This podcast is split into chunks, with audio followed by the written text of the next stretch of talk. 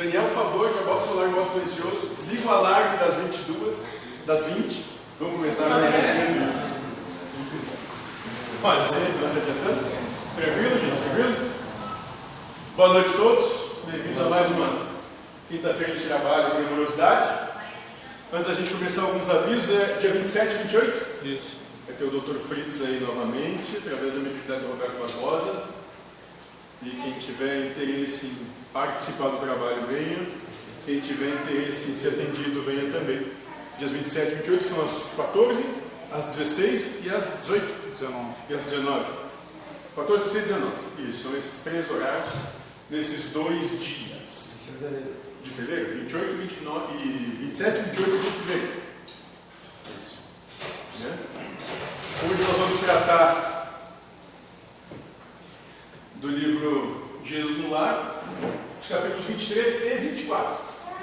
Onde 23 é, fala sobre os mensageiros distraídos. Lembrando que foi um livro escrito pelo Nélio Lúcio, psicografado por Chico Xavier. Antes da gente começar, alguém tem alguma questão, alguma dúvida, alguma colocação?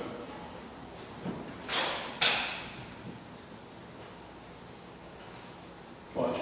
Lembrando que a qualquer momento que quiserem perguntar, falar, discutir, apontar, qualquer coisa, só levantar a mão e vir para o diálogo. É uma proposta discípulo. Um discípulo é aquele que tem a mente aberta ao mundo. Descendo aí. É padecendo, para isso. Vai te preparando. Pegou os dedinhos na porta. Vai te preparando.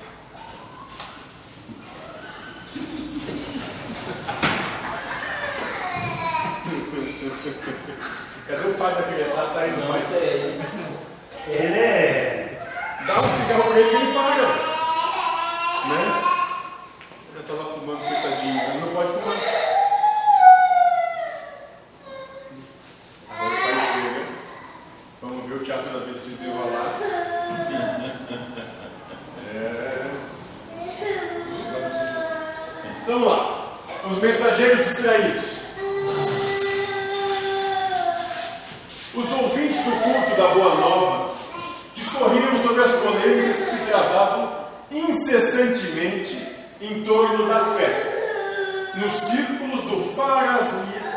Farisaísmo de várias escolas, quando Cristo, dentro da profunda simplicidade que lhe era car- característica, narrou tolerante. Então, Farisaísmo é. os fariseus. Era fariseu, era o sacerdote judaico do templo de Salomão. Né? Mas, né, os fariseus. hipócritas, na realidade. Não, não sei. Aí é, Sim, não, é julgamento meu. né, os fariseus eram os responsáveis pela questão doutrinária e da religião né, naquela época, naquela localidade.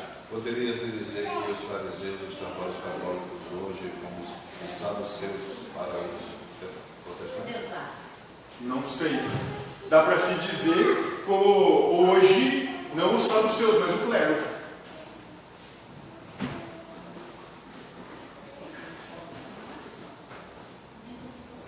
O clero? O clero. Isso, Os fariseus são o clero de hoje. Que é- Qual é a igreja dominante? Qual é a religião dominante? Ah, é o- Calma, deixa eu Qual é a, igreja, qual é a religião dominante no país? No país é o catolicismo. Tá, e, e o que, quem é que compõe o catolicismo dentro da, da fé católica, da igreja católica, do catolicismo? É o clero. Isso, os fariseus são o clero. Entendendo que naquela época o clero era quem ditava a justiça, as leis. E julgava também. E condenava ou absolvia. Era uma função dentro da cultura que pertencia aos fariseus, ao clero. Promover a justiça. Não ao Estado. Certo? Então, nesse momento, nós estamos junto ao Cristo, onde começam a conversar sobre as questões né, do farisaísmo, ou seja, as questões da religião da sua época. Né? Os apóstolos começam a discutir sobre a religião da sua época. E nisso, o Cristo começa uma narrativa. Ela começa dessa maneira. onde ele diz que um grande senhor recebeu alarmantes notícias de vasto agrupamento de servos em zona distante da sede do seu governo, que se viam fustigados por febre maligna e, desejoso de socorrer os tutelados que sofriam na região remota de seus domínios, enviou-lhes mensageiros de confiança, conduzindo remédios adequados à situação e providências alusivas ao reajustamento geral. Então, olha, olha a parábola que o Cristo propõe. É mais ou menos o seguinte: um Senhor, Deus, percebe que parte dos seus filhos num planetinha lá, que eles entendem como nome de terra, estão em dificuldade de se reconhecer, de perceber, de se conhecer. Tanto é que vivem o tempo todo um querendo dominar o outro, um querendo ter razão sobre o outro, vivem sempre em guerra um com o outro. Aí ele manda mensageiros, manda alguns desse meio que começam a ter uma mensagem um pouco diferente, dizendo, gente, vamos ter um pouquinho mais de calma, um pouquinho mais de tolerância. De que, que adianta brigar? De que, que adianta estar certo se para viver em guerra? De que, que adianta né, vencer se para vencer alguém vai ter que perder? E um dia você vai ter que perder também porque outros vão te vencer. Não dá para se manter eternamente vitorioso. A analogia é essa. Quando ele fala de um Senhor, ele está falando de Deus. Mensageiros são aqueles que vêm trazendo a sua proposta de mudança emocional. Certo? E ele continua, dizendo que esses emissários saíram do palácio com grandes promessas de trabalho, segurança e eficiência na missão. Todavia, assim que se viram fora das portas do Senhor, começaram a rixar pela escolha dos caminhos. Uns reclamavam o atalho, outros a planície sem espinheiros, e outros ainda pediam a passagem através dos montes. Então, esses mensageiros que estavam sendo enviados, ao sair das portas do palácio, ao sair do céu, começam a olhar o caminho por onde tem de passar e alguns vão escolher os caminhos mais fáceis, os caminhos que são atalhados, né? os caminhos que são de planície sem espinhos, o caminho sem espinho, e outros iriam passar através dos montes onde não haveriam pedras, para passar livremente. Então, alguns desses mensageiros começaram a ver o caminho que tinham que ser trilhado e começaram a escolher caminhos mais fáceis. E longos dias perderam na disputa até que o grupo se desuniu. Olha que interessante. Ficaram discutindo tanto esses que queriam esses caminhos mais fáceis, ver qual ia trilhar o caminho mais fácil sobre o outro, que esse grupo de mensageiros se desuniu cada falange atendendo aos próprios caprichos, com um absoluto esquecimento do objetivo fundamental. Então, nessa desunião, começaram a querer ver os próprios anseios e esqueceram de que por que estavam aí, para quem trabalhava. Qual era a mensagem real de trazer. E as dificuldades, porém, não foram solucionadas com decisão criados os roteiros diferentes, como que se dilataram os conflitos, reduzidas agora, numericamente, as expedições sofreram com mais rigor os golpes esterilizantes das opiniões pessoais. Então, quando acontece essa divergência e não há mais união, esses que se separaram estavam cada um por si. Nesse caminho de cada um por si, a coisa foi muito mais rigorosa e muito mais conflitante. Então houve muito mais disputa e muito mais dificuldade, porque não trabalharam unidos, trabalharam segregados, mas disputando uns com os outros. Né? Ao ponto de que essas expedições se reduziram muito em função dos maiores golpes que receberam. Vocês percebem? É mais ou menos o que a gente vive. Cada religião querendo dizer que o caminho dela é o certo e que o das outras é errado.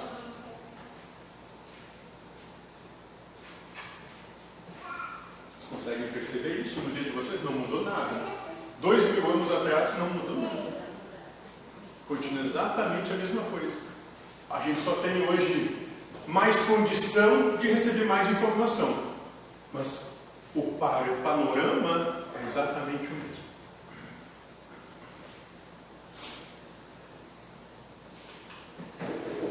E esses viajantes não cuidavam senão de inventar novos motivos para o atrito inútil. E esses que propõem as religiões de hoje continuam inventando qualquer motivo uma briga que não tem o menor sentido. Basta ver que a gente vai encontrar templos de determinada religião sendo queimados, perseguição em função da fé em outros lugares, a troco de coisa alguma. Não mudou.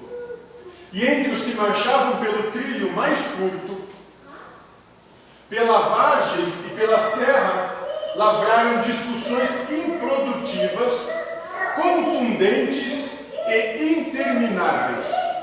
Essas discussões nada mais são do que buscar argumentos para demonstrar como eles têm razão e o outro não. Como a sua fé está certa e a outra não. Dias e noites preciosos eram desprendidos em comentários ruidosos quanto à febre, quanto à condição dos enfermos ou quanto às paisagens em torno. E ao invés de cuidar uns dos outros, colocavam energia em ficar apontando, acusando e condenando. Tudo e todos, todos estavam ao redor e, no, e o caminho por onde estavam andando. Horas difíceis de amargura e desarmonia, de momento a momento, interrompiam a viagem, sendo a muito custo evitadas as cenas de pugilato e homicídio. E, olha, e nessa viagem, paulatinamente, eles paravam para entrar em conflito. Ao invés de cada um pelo menos seguir na sua proposta e andar, não. Ainda paravam para brigar uns com os outros, para lutar em pugilato, punho a punho, que acabava ainda em homicídio. Um matando o outro. Surgiram as contendas a propósito de mínimas questões, com pleno desperdício de oportunidade em razão disso. Tanto se atrasaram os viajores do atalho, quanto os da planície e do monte. De vez que se encontraram no vale da peste a um só tempo, com enorme e irremediável desapontamento para todos, porquanto a míngua do prometido recurso não sobrara nenhum doente vivo na casa.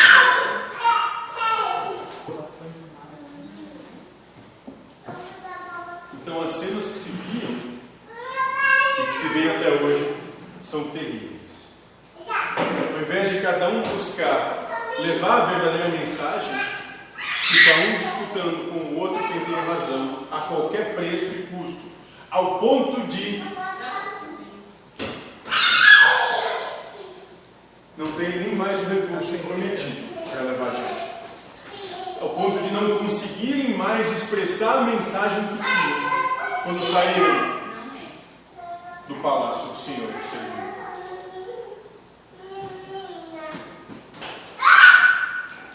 A morte devorara-os um a um, enquanto os mensageiros discutidores matavam o tempo através da viagem.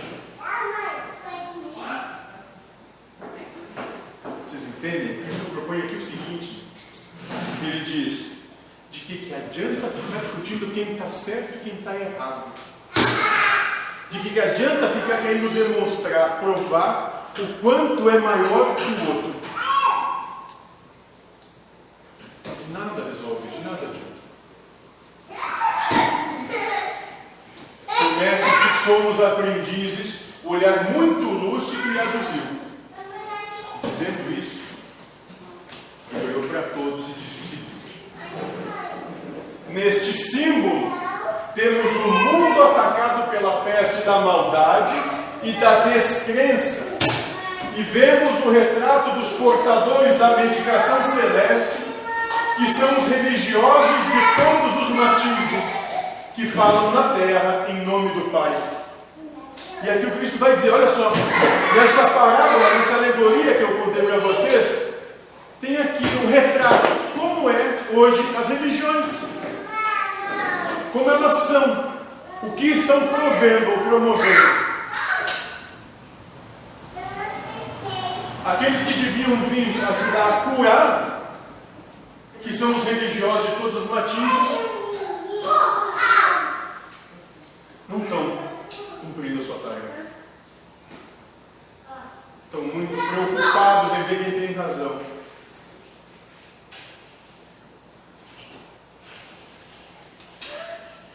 E o Cristo continua dizendo aqui: os homens, iluminados pela sabedoria da fé, entretanto, apesar de haverem recebido os valiosos recursos do céu para os que sofrem e choram, em consequência da ignorância e da aflição dominantes no mundo, olvidam as obrigações que lhe assinalam a vida aí, sobrepondo os próprios caprichos aos propósitos do, super, do Supremo Senhor, se desmandam em desvarios verbais de toda espécie.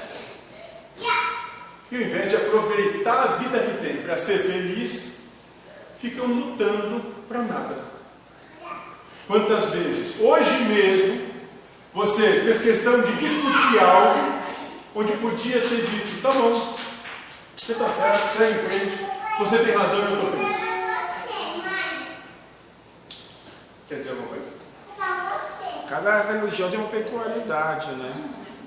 Por isso que já tem um outro nome, outra crença. O problema é daí quando eles começam a se comparar um com o outro e daí O começam que não percebem é que se complementam. a se complementar. É isso aí, acho que eles vão ver que se complementam. Eles vão ver que eles têm ali toda a ali. Necessidade de ter razão. Muito bem. E o Cristo diz- continua dizendo o seguinte: enquanto alimentam o distúrbio, levianos e distraídos, os necessitados de luz e socorro desfalecem a falta de assistência e dedicação. Enquanto aqueles que poderiam trazer esse alento, essa esperança, verdadeira esperança e essa paz, ficam alimentando o conflito, esse distúrbio, aqueles que precisam mesmo do que poderiam trazer, morrem, sedentos de uma água que não encontra vertente. E afogando uma das crianças presentes, qual se concentrasse todas as esperanças no sublime futuro, finalizou sorridente e calmo. A discussão, por mais proveitosa, nunca deve distrair-nos do serviço que o Senhor nos deu a fazer. Então não adianta ficar discutindo muitas coisas, ficar trabalhando muitas coisas de questões doutrinárias de conhecimento, se é uma proposta de vivência. Dá um exemplo. Isso aí que se complementa, uma vez que falar das 12 falanges lá. Daí uma trata mais a fé, a outra tratava mais Deus cada primária. Isso aí seria o complemento. Cada uma delas trazia um, um pedacinho do. Não é bem por aí. Não é por aí. Não é bem por aí, mas é, a analogia é, séria, é perfeita no sentido de que cada religião, cada grande religião do mundo traz uma proposta, seja ela de servir, de fé incondicional, é, de, de conhecimento. E o interessante é que se olhassem todas elas, iam perceber que se complementam. Numa grande proposta só, ao invés de ficar se conflitando. Só isso. É só isso. Uma coisa comum ali seria o amor, coisa do gênero. O amor, Mas daí a pega fé, na- a entrega, Pega mais a não necessidade de conflito e agressão, muito antes permite, se permitir ser agredido até, mas não agredir sob hipótese alguma. Mas daí se pegam em palavras bíblicas. Cada um dá interpretação que quiser. Certo? Então essa é a primeira alegoria que Cristo nos traz hoje. Nós mesmos, todos os dias, poderíamos trazer uma palavra de acalento, de fé, de compreensão, de harmonia, de acolhimento, seja na nossa casa, onde trabalhamos, no convívio social que atuamos, que nós muitas vezes deixamos de realizar esse nobre trabalho, única e exclusivamente porque a gente quer ter razão.